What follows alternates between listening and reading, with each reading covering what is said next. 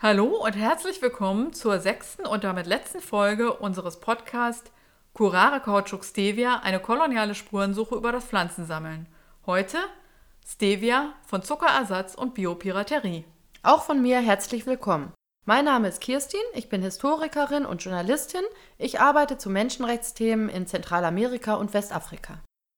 Und ich bin Rita, ich bin in der politischen Bildung tätig, unter anderem für das Forschungs- und Dokumentationszentrum Chile Lateinamerika.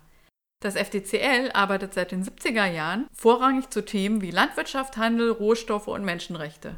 Im Rahmen unseres aktuellen Projektes Umkämpfte Natur, Biodiversität in Lateinamerika machen wir diesen Podcast. Alle Folgen des Podcasts findet ihr auf der Seite www.fdcl.org. Dort findet ihr auch alle Quellen und weiterführende Literatur.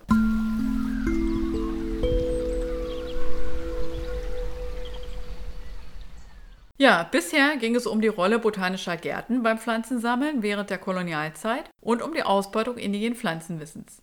In der Folge 5 haben wir uns mit Plantagenwirtschaft beschäftigt und dafür zeitlich die formale Kolonialzeit in Lateinamerika verlassen. In unserer heutigen Folge geht es ganz in die Gegenwart. Wie wird heute mit indigenem Wissen umgegangen? Was hat sich geändert und was ist geblieben? Hm, also wenn ich so darüber nachdenke, Umgang mit indigenem Wissen heute, fällt mir der Begriff Biopiraterie ein. Den haben sich ja viele von euch schon einmal gehört. Schauen wir uns doch den Begriff näher an. Klingt ja schon etwas polemisch. Biopiraterie und Biopiraten. Stimmt, aber es ist auch ein Begriff, der für politische Kampagnen genutzt wird. Da braucht man ja solche Begriffe, die die Leute aufhorchen lassen. Ja, okay, Biopiraterie. Allgemein meint man damit die private Aneignung von Leben, zum Beispiel das von Pflanzen oder Tieren und deren Gene. Also um die Aneignung von genetischen Ressourcen. Biopiraterie spielt ganz klar auf koloniale Kontinuitäten an. Es meint nämlich die private Aneignung genetischer Ressourcen aus dem globalen Süden durch Konzerne des globalen Nordens. Also das, was wir schon bei Kautschuk, Curare und Vanille aus historischer Sicht gehört haben. Genau, nur heute läuft es unter rechtlichen Rahmenbedingungen ab, denn die Aneignung findet unter Berufung auf die geistigen Eigentumsrechte statt. Deshalb beginnen wir mit einem kleinen Exkurs zu geistigen Eigentumsrechten. Was versteht man denn darunter? Geistiges Eigentum wird definiert als Schöpfungen des Geistes, wie Erfindungen, im Handel genutzte Symbole, Namen, Bilder und so weiter. Aber es umfasst natürlich auch literarische und künstlerische Werke. Hervorzuheben ist, dass es zwei Kategorien von geistigem Eigentumsrecht gibt. Das gewerbliche Schutzrecht und das Urheberrecht. Das Urheberrecht umfasst die künstlerischen und literarischen Werke. Das interessiert uns in diesem Zusammenhang jetzt nicht so. Interessant für uns ist das gewerbliche Schutzrecht. Denn dazu gehören Erfindungen, auf die es Patente gibt, Marken, gewerbliche Muster und Modelle, geografische Herkunftsangaben sowie Pflanzensorten-Schutzrechte. Aber wie funktionieren diese Rechte eigentlich? Das sind Rechte, die auf den entsprechenden gesetzlichen Grundlagen Privatpersonen, Unternehmen oder sonstigen juristischen Personen auf Antrag zugesprochen werden. In der Regel werden den InhaberInnen diese Rechte auf eine bestimmte Zeit gegeben, bei Patenten sind das zum Beispiel 20 Jahre. Und während dieser Zeit ist die jeweilige Sache, wie die Erfindung, die Marke, die Pflanzensorte oder ähnliches, als Privateigentum geschützt. Und die InhaberInnen verdienen an diesem Eigentum, denn alle, die dieses geistige Eigentum nutzen, zahlen Lizenzgebühren. Damit haben sie quasi ein Monopol. Wie hat sich eigentlich die Idee von geistigen Eigentumsrechten entwickelt? Da kannst du doch als Historikerin sicher etwas dazu sagen, Kirstin. Ja, da könnten wir direkt bis in die Antike zurückgehen, aber das führt heute zu weit. Das Konzept von geistigem Eigentum analog zum materiellen Eigentum hat sich so richtig im 18. Jahrhundert entwickelt. Da ging es vorrangig um künstlerische Werke wie Romane, Theaterstücke und so. Es wurden Wege gesucht, um die Autorinnen dieser Werke zu schützen und vor allem ging es um vermögensrechtliche Fragen. Bereits im 19. Jahrhundert wurden diese Rechte gesetzlich in verschiedenen Ländern, vor allem Europas und Nordamerikas, festgelegt. Das Ganze basiert auf dem Prinzip des Privateigentums, was sozusagen die Grundlage der bürgerlichen Gesellschaft ist. Wann wurde das dann auf andere Bereiche ausgeweitet? Zu Beginn des 20. Jahrhunderts. Hier waren die USA Vorreiter, denn schon in den 1930er Jahren konnten Pflanzensorten patentiert werden. Und mit der zunehmenden Entwicklung der Gentechnik nahm auch die Ausweitung der geistigen Eigentumsrechte auf die Biologie in rasantem Tempo zu.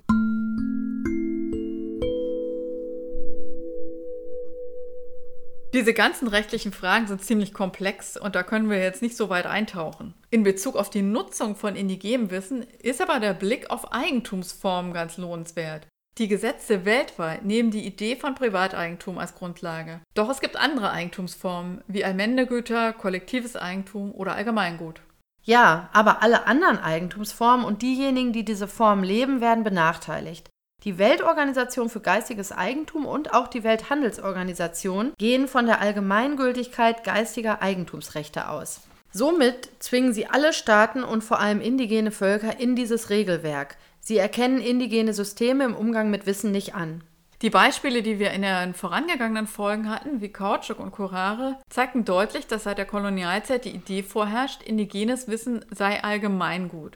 So in dem Sinne, dass jede Person oder jedes Unternehmen das einfach nutzen kann. Was ja in Europa dann auch gemacht wurde. Viele indigene Völker sehen ihr Wissen als kollektives Gut und nicht als Allgemeingut an, was so einfach jedes Unternehmen nutzen kann. Kollektives Gut deshalb, weil Wissensproduktion ein kollektiver Prozess ist. Keine Erfindung zum Beispiel kann ohne die Vorleistung anderer gemacht werden. Und so wird Wissen als Gut betrachtet, das kollektiv gepflegt, geschützt, weitergegeben, weiterentwickelt und genutzt wird. Wir hatten uns im Vorfeld des Podcasts mit Jessica Fernandes von den afroindigenen Garifuna unterhalten. Sie beschäftigt sich wissenschaftlich mit dem Thema indigenes Wissen und sie sagt, es gibt nicht diese Vorstellung, dass man sich Wissen aneignet, um Vorteile zu erlangen oder um aus dem Wissen einen ökonomischen Nutzen zu ziehen. Wir sehen das Wissen als etwas Kollektives an, als ein Gut für alle. Und darum sprechen wir auch von natürlichen Gütern und nicht von natürlichen Ressourcen. Neben der Problematik des Konzeptes des Privateigentums spielen natürlich die Machtverhältnisse in der Kolonialzeit und der Kolonialismus mit seiner Konstruktion des in Anführungszeichen anderen eine Rolle. Beides wirkt bis heute fort. Das Problem ist die Hierarchisierung des Wissens und wie man das Wissen einstuft. Zu sagen, das ist Wissen und das ist kein Wissen, bedeutet die Dynamik aufrechtzuerhalten, dass indigene oder schwarze Völker weniger wert seien als andere und dass wir rückschrittlich und unwissend seien. Das ist das große Problem dieses Diskurses.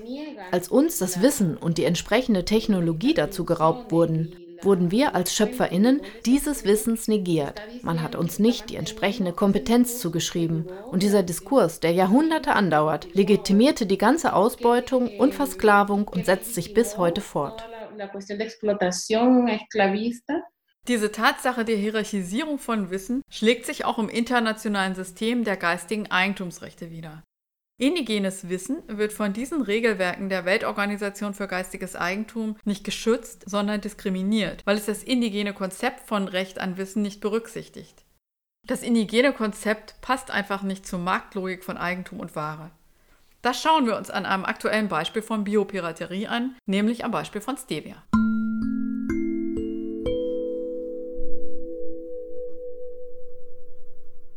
Stevia ist seit ein paar Jahren ziemlich hip als die gesunde Alternative zu Zucker.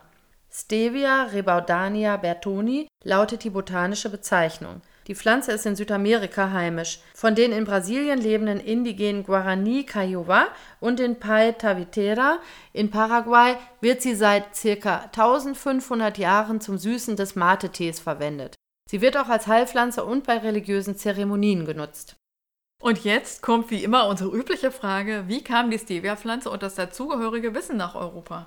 Ja, erwähnt wurde Stevia schon im 16. Jahrhundert von den spanischen KolonisatorInnen. Aufmerksamkeit erhielt sie aber erst, nachdem der Schweizer Botaniker Bertoni und der Chemiker Rebaudi Stevia untersuchten und die Ergebnisse 1899 veröffentlichten. Schon damals sagte Bertoni der Vermarktung der Pflanze eine große Zukunft voraus als eine Alternative zu Zucker, vor allem für Menschen mit Diabetes. Stevia-Blätter süßen ziemlich stark, nämlich gar 40 mal mehr als Haushaltszucker. Und dadurch, dass die indigenen Guarani Stevia schon so lange nutzten, war auch klar, dass der Verzehr unbedenklich ist. Aber erst in den 70er Jahren begann die Kommerzialisierung von Stevia und Stevia-basierten Produkten. Kommerzialisiert werden vor allem Steviolglykoside. Das ist der Süßstoff aus der Stevia-Pflanze, der bis zu 300 mal mehr als Rübenzucker süßt. Diese Glykoside sind heute in etlichen Lebensmitteln wie Säften, Tees, Bonbons, Lakritze, Joghurts etc. zu finden. Die Steviolglykoside werden in einem aufwendig chemischen Verfahren aus den Pflanzen gewonnen. Es ist also gar kein so natürlicher Süßstoff, wie uns immer suggeriert wird. Oft sind auf den Produkten Blätter der Stevia-Pflanze abgebildet. Genau, Steviolglycoside haben nur noch wenig mit Stevia-Blättern zu tun. Sie sind nicht natürlich. Oft sind sie mit verschiedenen Chemikalien angereichert und der Entwicklungsprozess kann sogar die Umwelt belasten. Sie sind ein Industrieprodukt.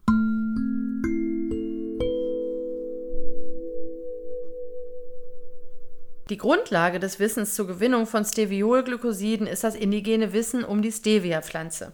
Hinzu kommt, dass viele Produkte mit den Steviolglykosiden als natürlich vermarktet werden oder sie werden mit jahrhundertelang verwendet angepriesen, womit auf das traditionelle Wissen der Guarani verwiesen wird. Die Indigenen und ihr Wissen werden benutzt. Und wer verdient an der Vermarktung? Das sind natürlich nicht die Indigenen, sondern große Unternehmen wie zum Beispiel Coca-Cola, Cargill oder PepsiCo und andere. Der erste kommerzielle Süßstoff auf Stevia-Basis wurde 1971 von einem japanischen Unternehmen hergestellt. Sie konnten das machen, denn japanische Expeditionen gruben 500.000 Stevia-Pflanzen, also eine halbe Million Stevia-Pflanzen, aus und nahmen sie mit nach Japan. Das muss man sich mal vorstellen. Es wurde also nicht nur das Wissen ausgebeutet, sondern auch die Pflanzenwelt. Kein Wunder, dass es heute keine wild wachsenden Stevia-Pflanzen mehr gibt. Angebaut wurde Stevia bereits in den 30er Jahren und in Europa übrigens zum ersten Mal während des Zweiten Weltkrieges. Hier war der bereits von uns öfter erwähnte Royal Botanical Garden Kew führend. Und heute sind die größten Produzentenländer China, Paraguay, Brasilien, Indien und Kenia. Teilweise wird Stevia dort in kleinbäuerlichen Landwirtschaften angebaut, aber häufig, vor allem in Asien, auf großen Pflanzungen. Vermarktet im großen Stil werden die Steviolglykoside und nicht die Blätter der Stevia-Pflanze. Die sind nämlich in vielen Ländern in Europa als Lebensmittel gar nicht zugelassen, was die kleinbäuerlichen Stevia-ProduzentInnen benachteiligt. In der EU sind seit 2011 Extrakte aus Stevia zugelassen. Bei uns sind sie als Zusatzstoff E960 gekennzeichnet. Oh, da muss ich aber gleich mal gucken. Auf dieser Bonbontüte hier, die habe ich nämlich extra gekauft. Da ist vorne ein Stevia-Blatt abgebildet und das Wort natürlich ist zu finden. Und hinten ja, steht tatsächlich E960.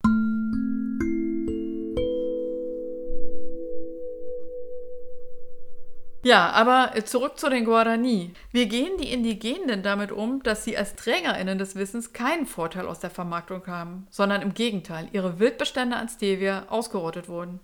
Ja, die Guarani, Kiowa und die Paita Vitera gehen gegen die Nutzung der Stevia-Pflanze durch große Unternehmen vor. Sie berufen sich dabei auf die Biodiversitätskonvention und das Nagoya-Protokoll. Dann machen wir also mal einen kleinen Einschub zur Biodiversitätskonvention oder wie es auch heißt, Übereinkommen über die biologische Vielfalt. Dieses ist auf der UN-Konferenz für Umwelt und Entwicklung 1992 in Rio de Janeiro beschlossen worden und ist ein völkerrechtlich verbindliches Abkommen. 196 Vertragsparteien haben die Konvention ratifiziert. Aber nicht das Land, aus dem viele der Profiteure von Stevia kommen, nämlich die USA. Ja, worum geht es in der Konvention? Es geht um den Erhalt der biologischen Vielfalt, um ihre nachhaltige Nutzung, ohne sie dadurch zu gefährden, und es geht um die Vorteile, die sich aus der Nutzung genetischer Ressourcen ergeben, und darum, diese ausgewogen und gerecht aufzuteilen. Dafür wurde 2010 ein Zusatzprotokoll verabschiedet, das Nagoya-Protokoll. Dieses regelt den Zugang zu genetischen Ressourcen und dem gegebenenfalls dazugehörigen traditionellen Wissen und die ausgewogene und gerechte Aufteilung der sich aus deren Nutzung ergebenden Vorteile. Und diese gerechte Aufteilung ist im Falle von Stevia eben nicht geschehen. Zum Nagoya-Protokoll möchte ich noch sagen, dass es für Länder des globalen Südens besonders wichtig war, dass das Protokoll festlegt, dass biologische und genetische Ressourcen im Eigentum der jeweiligen Staaten sind, wo die Pflanzen nachweislich ursprünglich herkommen, beziehungsweise das Wissen zu deren Nutzung. Denn diese Eigentumsrechte wurden während des Kolonialismus systematisch untergraben. Damit das nicht mehr passiert, wurde im Protokoll die besondere Rolle indigener Gemeinschaften berücksichtigt und auf die gerechte Teilung des Nutzens verwiesen. Dennoch gibt es Kritik seitens indigener und auch kleinbäuerlicher Organisationen. Denn das Protokoll beruht auf nationalstaatlichen Konzepten. Vertragspartner sind Nationalstaaten und nicht indigene Völker. Die einzelnen Länder müssten dafür sorgen, dass die indigenen Völker am Nutzen beteiligt sind. Indigene sehen dadurch ihre Rechte nicht ausreichend berücksichtigt, da sie in vielen Staaten diskriminiert sind. Das ist im Fall der Guarani in Paraguay und Brasilien besonders dramatisch. Sie leben nur noch auf einem kleinen Teil ihres ursprünglichen Territoriums. Ein Großteil des früher dicht bewaldeten Gebiets ist heute abgeholzt. Sojafelder und Zuckerrohrplantagen umgeben die kleinen Gemeinden der Indigenen. Die natürlichen Güter, die früher ihre Lebensgrundlage bildeten, gibt es nicht mehr. Und so leben sie unter den prekärsten Bedingungen. Viele, die ihr Land vollständig verloren haben, leben als Vertriebene an den Straßenrändern in selbstgebauten Zelten. Und die Vertreibung für das große Agrobusiness geht weiter.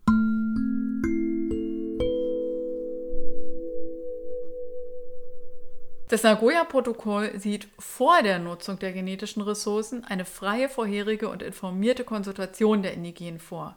Da Stevia jedoch vor Abschluss des Protokolls bereits vermarktet wurde, gab es eben diese Konsultation nicht. Was fordern die Guarani Kiowa und die Paitavitera in diesem Fall? Ja, beide indigene Völker haben sich 2016 organisiert, um gegen den Landraub und die Nutzung von Stevia ohne Vorteilsausgleich für sie vorzugehen. In ihrer Erklärung heißt es, wir verurteilen, dass multinationale Firmen unser Wissen und unsere Biodiversität ausnutzen, indem sie Stevia nutzen, kommerzialisieren und davon profitieren, ohne dass wir, die wahren Eigentümer, die Paita Vitera und die Kiowa, konsultiert wurden. Was sie vor allem fordern, sind die Respektierung ihrer Gebiete, ihrer Weltanschauung, ihrer Autonomie und ihrer Autoritäten und Land. Die Vertreibung der Indigenen muss aufhören. Begleitet werden die Guarani in Brasilien und Paraguay von zivilgesellschaftlichen Organisationen, vor allem von Public Eye aus der Schweiz, die mit anderen Organisationen eine sehr gute Studie zu dem Fall herausgebracht haben. Gemeinsam versuchen sie mit den Unternehmen eine Einigung zu erzielen, bisher ist aber noch nicht viel passiert. Es ist nun sogar zu befürchten, dass Indigene weiterhin leer ausgehen, denn ein neuer Trend zeichnet sich ab, der das Nagoya-Protokoll möglicherweise unterläuft. Ah, und worum geht es da? Um synthetische Biologie, also um die künstliche Herstellung von Lebensmittelzusatzstoffen. Die synthetische Herstellung von Steviolglykosiden macht den Anbau von Stevia überflüssig, schädigt die Stevia-ProduzentInnen und ein Vorteilsausgleich für Indigene ist dann noch schwieriger zu erreichen. Das ist ein neues und viel diskutiertes Thema, wie mit digitalen genetischen Ressourcen umgegangen werden soll. Ich kann euch zu diesem Thema zwei Studien vom FDCL empfehlen. Die Links sind auf der Webseite zu finden.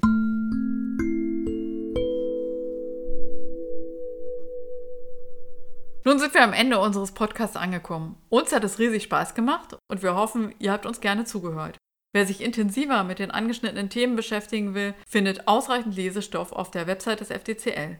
Und zum Abschluss möchten wir noch einmal Jessica Fernandes zu Wort kommen lassen, denn sie sagt, was aus ihrer Sicht wichtig ist zu tun. Für mich als Indigene, als Afroindigene war das Wissen meiner Großmutter immer wertvoll. Ich habe das nie angezweifelt. Aber als wir den formalen Bildungsprozess durchliefen, der komplett kolonial und westlich geprägt ist, wurde uns gesagt, und das Gleiche wird bis heute gelehrt, dass wir von den Europäern entdeckt wurden und dass die Europäer die Sprache mitgebracht haben und auch die Zivilisation. Gegen diese westliche Philosophie anzugehen, ist wichtig, um die Ausbeutung unseres Wissens zu vermeiden. Dieser Biopiraterie sollte man entgegentreten, damit man nicht weiter so redet, als würden wir nicht existieren. Die Themen Hierarchisierung von Wissen und indigenes Wissen müssen von verschiedenen Seiten behandelt werden, einmal wissenschaftlich, aber vor allem auch aktivistisch. Es ist wichtig, die Kämpfe indigener Völker zu zeigen, sichtbar zu machen, denn in diesen Kämpfen und dem Widerstand der indigenen Völker ist das Wissen, das alte Wissen zu sehen. Es ist präsent bis heute. y, con, y, y, ver que hay un conocimiento ancestral que está presente y que continúa.